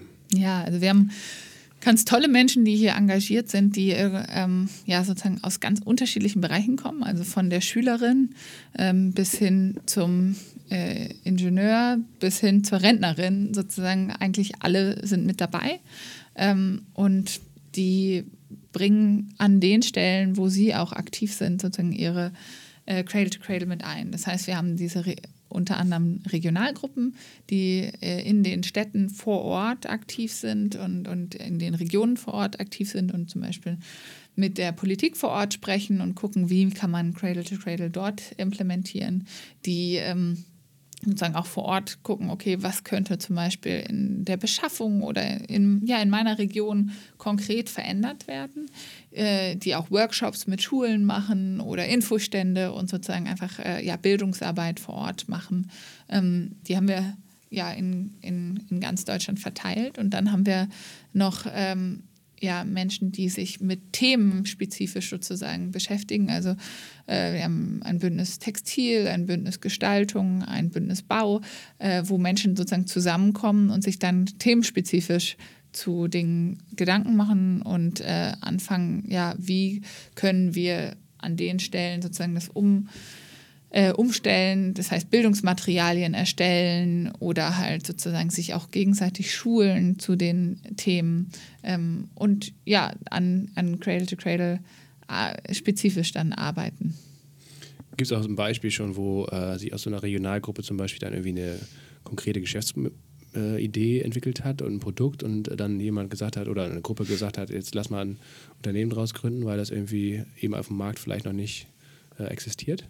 Ja, also sozusagen ganze Gruppen, die sind ja sozusagen nicht unbedingt dafür da, um Geschäftsmodelle zu entwickeln, aber ähm, natürlich ist äh, sozusagen ist es, wenn man ja da mitmacht und mit Menschen in Austausch kommt, kommt man auf äh, Ideen und sagt nicht nur, es braucht ein Geschäftsmodell, sondern auch sieht halt sozusagen Lücken, wo wir sagen, okay, das, das braucht es noch. Und dann gibt es Menschen, die sich zusammentun und engagieren. So gibt es äh, äh, Ehrenamtliche von uns, die einen Online-Shop gegründet haben, wo man sozusagen Cradle-to-Cradle-Produkte kaufen kann. Es gibt welche, die ein äh, Start-up gegründet haben, was aus Pilzen ähm, alle möglichen Dinge sozusagen herstellt. Ähm, also vom Pilzleder hin zu, ähm, ja, sozusagen äh, dem Styropor aus Pilz, also so, solche Dinge.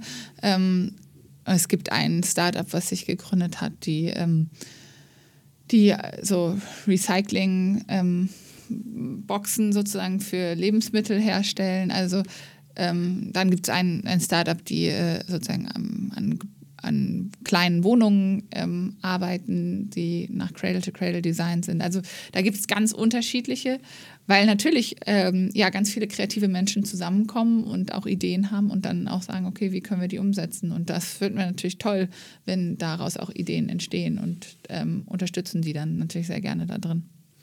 Und wie finanziert ihr eure Arbeit als äh, Verein? Also, wie, also ist das Spenden oder habt ihr auch letztendlich ganz normale Einnahmequellen ähm, über Beratungsdienstleistungen zum Beispiel oder wie läuft das? Nee, also wir äh, finanzieren uns über spenden. Das heißt natürlich, jeder kann uns gerne unterstützen, ähm, indem er mitmacht oder indem er uns auch finanziell unterstützt.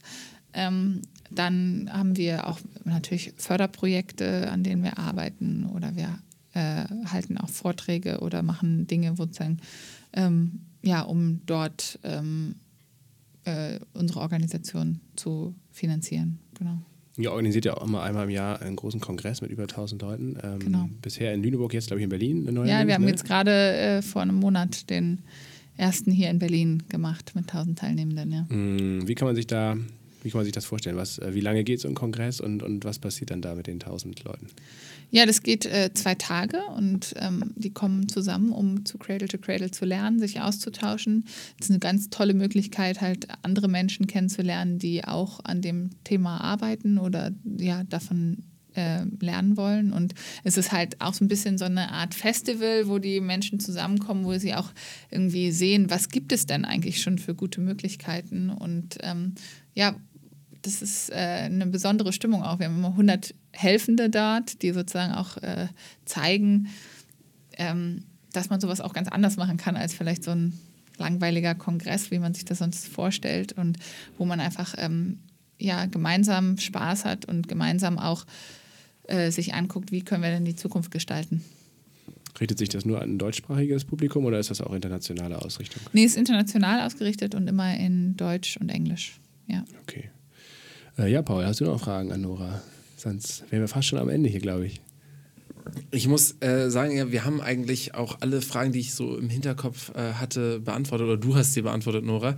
Ähm, das Einzige, worauf ich häufiger auch schon gar nicht im Zusammenhang jetzt nur mit unserem Gespräch heute gestoßen bin, äh, ist ähm, dieser Unterschied und die Erklärung zwischen äh, Öko-Effektivität und der Ökobilanz und ähm, was das quasi mit eurem Thema zu tun hat.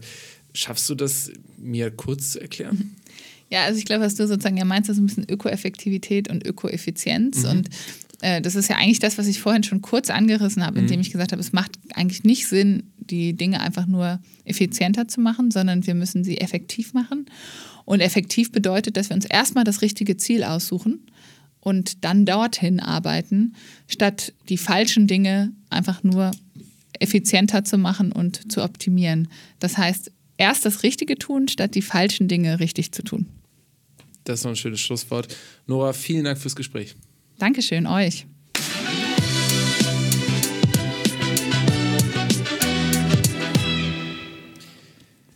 Ja, die Frage zum Schluss, Lasse, die war mir jetzt nochmal wichtig. Ähm, weil ich wirklich super häufig äh, in so in Artikeln zum Thema Nachhaltigkeit, die dann ein bisschen theoretischer wurden, ähm, auf diese Punkte gestoßen bin. Und wie du weißt, habe ich ja ähm, Wirtschaftswissenschaften studiert und nicht Nachhaltigkeit. Deswegen ähm, taste auch ich mich da äh, immer äh, weiter nach vorn. Und ähm, genau, bin da so ein bisschen auch auf die natürlich die theoretische Grundlage, darüber haben wir heute gar nicht gesprochen, vom äh, Cradle-to-Cradle-Konzept äh, gekommen, weil ähm, ein deutscher Chemiker, äh, der Michael Braungart, der hat ja 2002 äh, ein Buch geschrieben, Remaking the Way We Make Things. Ähm, und da hat er eigentlich dieses Cradle-to-Cradle-Konzept so ein bisschen erfunden. Ne? So, das ist jetzt irgendwie 15, 20 Jahre her. Und ähm, da kommt das so ein bisschen her. Also so alt ist das Konzept noch nicht. Und ähm, auch im Zuge dessen äh, spricht man dann eben immer wieder so von irgendwie Suffizienz, Effizienz, Konsistenz, aber auch Effektivität. Ähm, ich glaube, so langsam, wir haben ja jetzt im äh, Nachgespräch nochmal mit Nora ganz kurz drüber geschnackt, äh, so langsam habe ich es jetzt auch begriffen. Ja, wenn man über Nachhaltigkeitsansätze spricht, dann hat man ja immer drei verschiedene, also in der Theorie, in der Nachhaltigkeitstheorie, das kann man ja tatsächlich mittlerweile sogar studieren, äh, dann hat man immer drei verschiedene Strategien, nämlich die Suffizienzstrategie, also eigentlich die Vermeidungsstrategie, also Konsum, Produktion etc. zu verringern und damit natürlich meinetwegen auch den, den negativen Output für die Umwelt. Äh, dann gibt es eine Effizienzstrategie. Mach mal an einem Beispiel, kannst du es mal? Erstmal, ich, genau, mache ich gleich an einem Beispiel. Dann gibt es Effizienz, also es immer effizienter zu machen äh, und dann gibt es eine Konsistenzstrategie, das heißt also die Stoffkreisläufe äh, zu verändern. Und wenn man das mit einem Beispiel ähm, macht, zum Beispiel an einem Tisch, wir brauchen einen Tisch, also die Suffizienzstrategie wäre dann, ja, wir verzichten auf diesen Tisch und finden irgendwie eine andere Lösung, wir stehen einfach äh, und verzichten einfach auf den Tisch, das wäre die Suffizienzstrategie. Äh, die Effizienzstrategie wäre, dass man halt möglichst wenig Holz vielleicht für diesen Tisch äh, benutzt und das immer so gestaltet, dass man immer weniger Holz verbraucht, um einen Tisch zu bauen. Das wäre die Effizienzstrategie und die Konsistenzstrategie wäre zu sagen, naja, ähm, wir können auch vielleicht ein bisschen mehr Material nehmen, aber der, der, Tisch muss so konzipiert sein, dass wir dieses Material immer wieder komplett in den Kreislauf äh, zurückbringen kann. Dass er möglichst langlebig ist und wenn er mal irgendwann kaputt geht, können wir genau aus diesem Material ohne äh, Verlust ja, haben Ohne Verlust, beziehungsweise ohne ähm, ähm, Hinzuziehung von neuem Material den, gleichen Tisch äh, oder einen neuen Tisch komplett wieder äh, bauen. Das ist dann Konsistenz. Ja. Äh, das wird aber auch häufig dann synonym verwendet mit äh, Effektivität. Ne? Also wenn, genau, wenn Nora jetzt ja. genau, wenn Nora jetzt häufig auch von äh, Öko-Effektivität gesprochen hatte, dann meint es das eigentlich damit. Genau, das ist auch, glaube ich, immer interessant. Das habe ich auch lange nicht begriffen, die, der, der Unterschied zwischen Effizienz und Effektivität. Ja. Also Effektivität ist Wirksamkeit und Effizienz ist eben etwas produktiver zu machen oder mit weniger Materialeinsatz zum Beispiel. Ja. ja. Ähm, und äh, genau, und letztendlich die Effizienz, die ist ja auch immer, die ist stark relativ. Ähm, ja, genau, das war ja immer das Interessante jetzt auch im Gespräch mit Nora. Ähm, äh, wir äh, also viele, viele Nachhaltigkeitsansätze oder zurzeit äh, geht man halt sehr stark auch in der Politik auf äh, Effizienz. Ne? Also wenn man genau. immer über Green New Deal und so weiter spricht, dann meint man immer, man möchte eigentlich alles so beibehalten, wie man es aktuell macht bloß halt irgendwie effizienter. So, äh, das heißt besser, also bisschen weniger schlecht. Weniger Sprit verbrauchen und äh, weniger CO2-Ausstoß machen und so weiter. Aber eigentlich wollen wir unsere schöne Konsumwelt, so wie wir sie jetzt haben, immer weiter äh, fortführen. Und äh, da gibt es sehr viele Studien, die das auch belegen, dass diese Strategie einfach nicht erfolgsversprechend ist, auch allein durch den Rebound-Effekt, durch den sogenannten, dass man also quasi die ganz effizient, also die, die Einsparung beim Verbrauch zum Beispiel wird an anderer Stelle dann wieder doppelt und dreifach ähm, aufgebraucht und ähm, am Ende durch das, allein durch das Wirtschaftswachstum verbrauchen wir am Ende eben doch mehr Ressourcen und stoßen mehr CO2 aus. Rebound-Effekt vielleicht auch nochmal kurz erklären, äh, an einem kurzen Beispiel, wenn man jetzt zum Beispiel sagt, äh, super, wir haben jetzt irgendwie Ökostrom zu Hause, oder, ähm, oder, einfach eine energiesparende Waschmaschine eine und ich verbrauche einfach 100 genau. Kilowattstunden weniger im Jahr und da äh, spare ich 100 Euro. So sagt man immer toll, alles klar, wunderbar, ist irgendwie äh, ökologisch sinnvoller, aber das Problem ist, diese 100 Euro werden dann vielleicht für anderen Konsum oder für einen Mallorca-Flug äh, ausgegeben und dann am Ende ist dann der sogenannte Rebound-Effekt eingetreten, dass man nämlich zwar eine effizientere Waschmaschine hat und weniger Strom verbraucht, aber an anderer Stelle eben das zu mehr Konsum führt und äh, in der Komplettbilanz mehr CO2-Ausstoß generiert wurde. Ja. Ähm, gut, haben wir das quasi. Ist, genau, aber das ist so ein bisschen, da hat Nora jetzt ja, oder da arbeitet Cradle to Cradle so ein bisschen gegen, gegen diese eigentlich effiziente Denke und für eine effektivere Denke. Ähm, ich glaube aber, dass es ähm, letzten Endes auch alles braucht. Also es braucht die Suffizienz, das Verzichten auf bestimmte Sachen, es braucht aber auch die Effektivität, weil wir halt eben bestimmte ähm, Systeme oder bestimmte Bereiche ähm, unserer Wirtschaft ähm, nicht von einem Tag auf den anderen. Effizienz meinst du? Genau, sorry, was habe ich gesagt? Effektivität. Achso, ja, nee, ich meine Effizienz, genau, weil wir bestimmte Bereiche unserer Wirtschaft von einem Tag auf den anderen nicht komplett ändern können, umstellen können.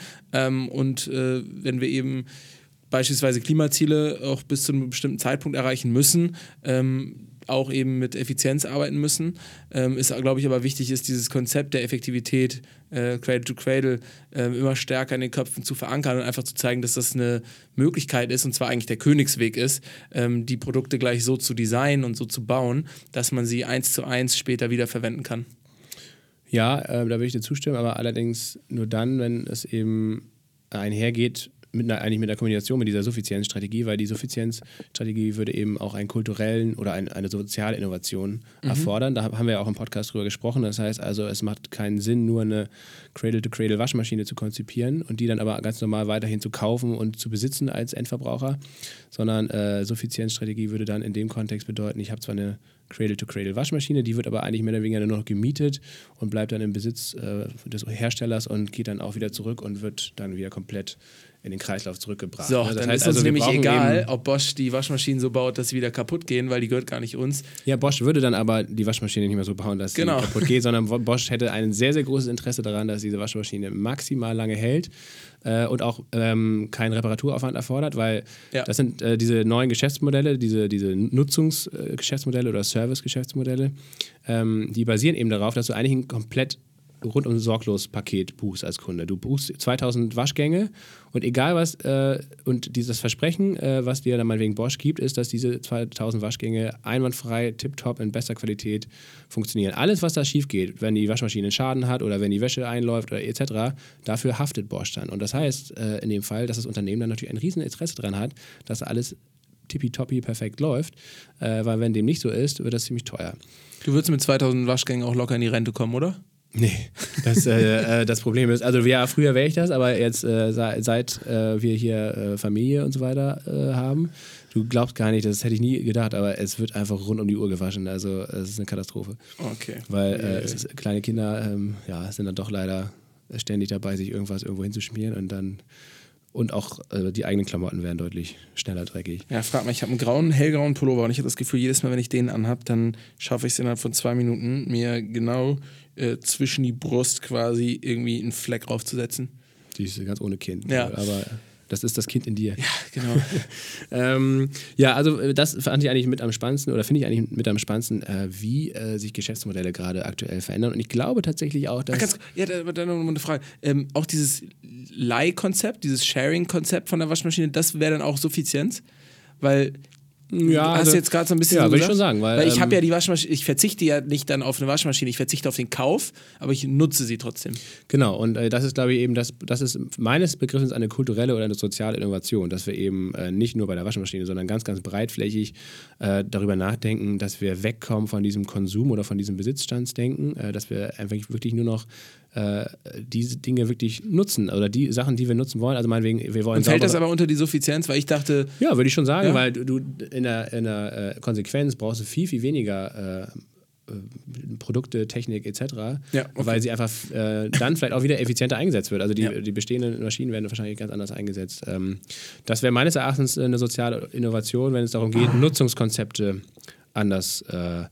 anders zu denken. Jetzt habe ich dich unterbrochen. Jetzt hast du gesagt, das führt dazu eigentlich, dass in der Wirtschaft eigentlich auch ein ja, und das Interessante ist, dass das eben schon gerade, glaube ich, großflächig passiert. Also und zwar nicht nur äh, in, äh, in, bei Unternehmen, die jetzt diesen Nachhaltigkeitsgedanken oder den Cradle-to-Cradle-Gedanken äh, im Hinterkopf haben, sondern auch in der klassischen ähm, Startup-Welt oder so. Wenn man sich mal wegen Relayer anguckt, das ist ein Unternehmen aus München, äh, ist da die Munich Re, die größte Rückversicherung der Welt, hat, hat das gekauft ähm, vor zwei Jahren und äh, die machen genau sowas. Die machen eigentlich, das nennt sich CAPEX to OPEX Geschäftsmodelle. CAPEX heißt äh, Capital Expenditure. Das ist das klassische Prinzip, dass man als Automobilhersteller zum Beispiel einen Roboter kauft, der Karosserie zusammenschweißt.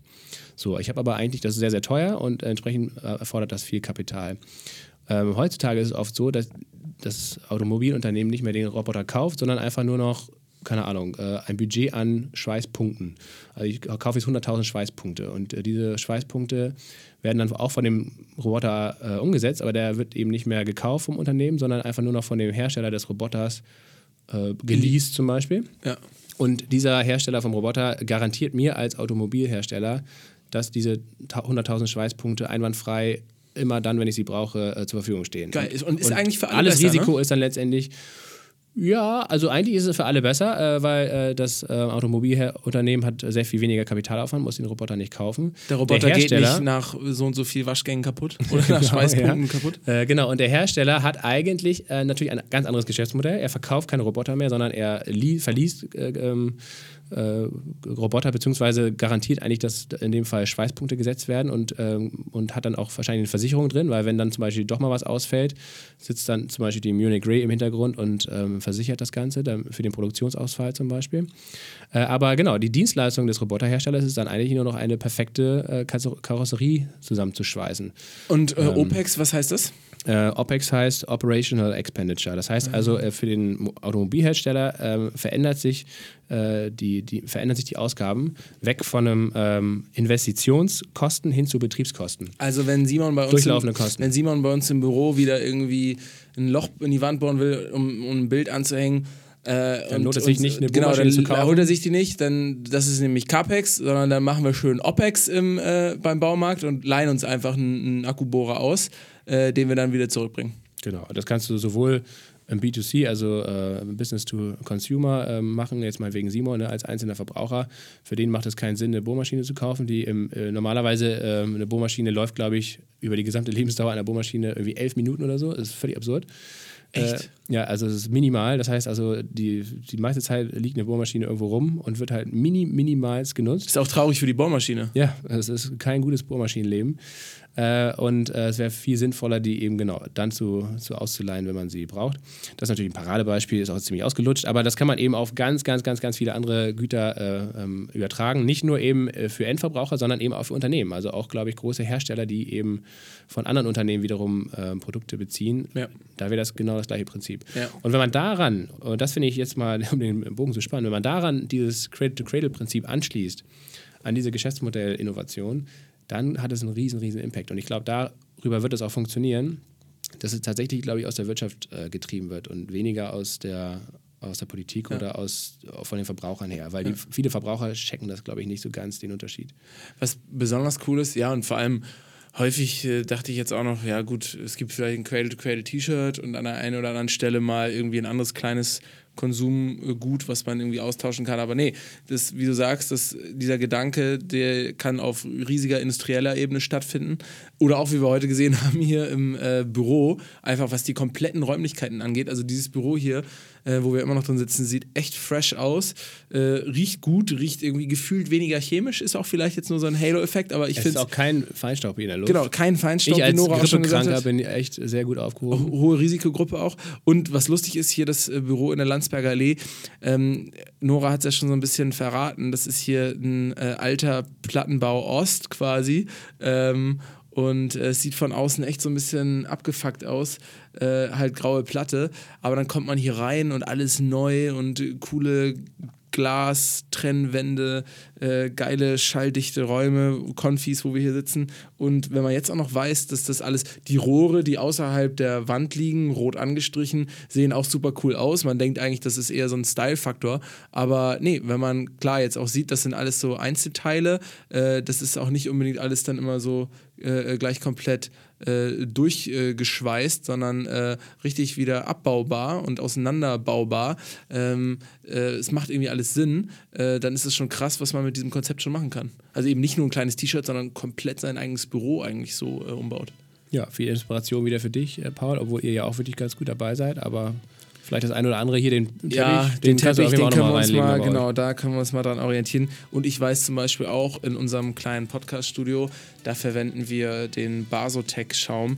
Ich glaube, das ist richtig Chemiekeule. Das ist anti, äh, anti Cradle to Cradle. Vor allen Dingen ist es jetzt festgeklebt. Äh, mit so einer komischen Klebefolie oder was. Ja. Auch das war natürlich ein Fauxpas. Naja. haben wir wieder was gelernt. Wir haben wieder was gelernt. Also, wenn ihr euch das mal angucken wollt, es gibt, wie gesagt, die Möglichkeit für euch, äh, euch hier diesen Cradle-to-Cradle-Raum mal anzuschauen. Ähm, ihr könnt Workshops hier mitmachen, ihr könnt euch in dem Netzwerk engagieren. Äh, habt ihr alles gehört? Äh, checkt mal die Seite, haben wir euch in den Shownotes verlinkt. c2c.org oder .ev.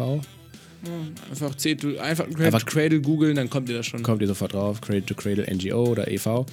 Ähm, ja, und damit äh, war es glaube ich, auch für heute. Ja, das Letzte, was man vielleicht noch sagen kann, ist wirklich nochmal hervorzuheben, ähm, dass Cradle to Cradle eigentlich auch zu, diesen, zu dieser neuen Form von NGOs gehört, die sich gar nicht vielleicht mehr super klassisch, super hierarchisch organisieren, sondern, wie wir im Gespräch äh, schon, schon beschrieben haben, äh, netzwerkartig, also ähnlich wie Viva Con Agua auch netzwerkartig in verschiedenen Regionalgruppen organisieren, dadurch ähm, vielleicht auch nicht nur effizienter, sondern auch effektiver sind. Absolut, absolut. Diese ganze Netzwerkstruktur, die ist äh, wirklich gerade im NGO-Bereich, glaube ich, sehr viel Ja. sinnvoller als die großen Dickschiffe äh, wie NABU, Greenpeace, wie sie alle heißen. Ähm, da kann man sich eine Scheibe von abschneiden. Und die Mutter von der Nora war äh, sogar Gründungsmitglied von Greenpeace Deutschland, ne? Genau, ja, stimmt. Äh, Monika Griefahn, die war, wie gesagt, äh, nicht nur ähm, Umweltministerin in Niedersachsen unter Schröder, dann, äh, äh, ich glaube, fast zehn Jahre im, im Bundestag als Abgeordnete. Äh, sie gilt auch so ein bisschen als Mitgründer oder Miterfinderin des Atomausstiegs damals unter Rot-Grün. Ähm, und äh, Wusste ja. ich gar nicht, und als sie hat Nora die- gerade darauf angesprochen und hatte. sie hat Greenpeace Deutschland mitgegründet und war da auch lange im Vorstand. Als Ja. erste Ah. ähm, Frau, glaube ich, auch äh, bei Greenpeace ins insgesamt in so einer hohen Position. Ja. Aber ist auch gut, dass wir Nora damit nicht zu stark genervt haben. Ist bestimmt auch immer nervig, wenn, wenn die eigene Mutter oder so irgendwie da in der Richtung auch viel gemacht hat, dann immer darauf angesprochen zu werden. ja, genau. Nora hat ja auch schon ordentlich was äh, Ja, auf dem mein. mit, mit 28 Jahren. Ne? So, schönes Ding. Ähm, gute Besserung an euch alle, die da draußen noch in Quarantäne sind äh, und jetzt ganz, ganz viel Podcast hören können. Ähm, und für alle anderen ähm, bleibt gesund und munter. Ich äh, bin jetzt hoffentlich demnächst auch wieder ein bisschen genesen. Und ich bin dafür dann bestimmt krank. Und Paul ist krank, genau. Eins von beiden, je nachdem. Hört ihr dann bei der nächsten Folge raus. Bis dahin eine schöne Woche und macht's gut.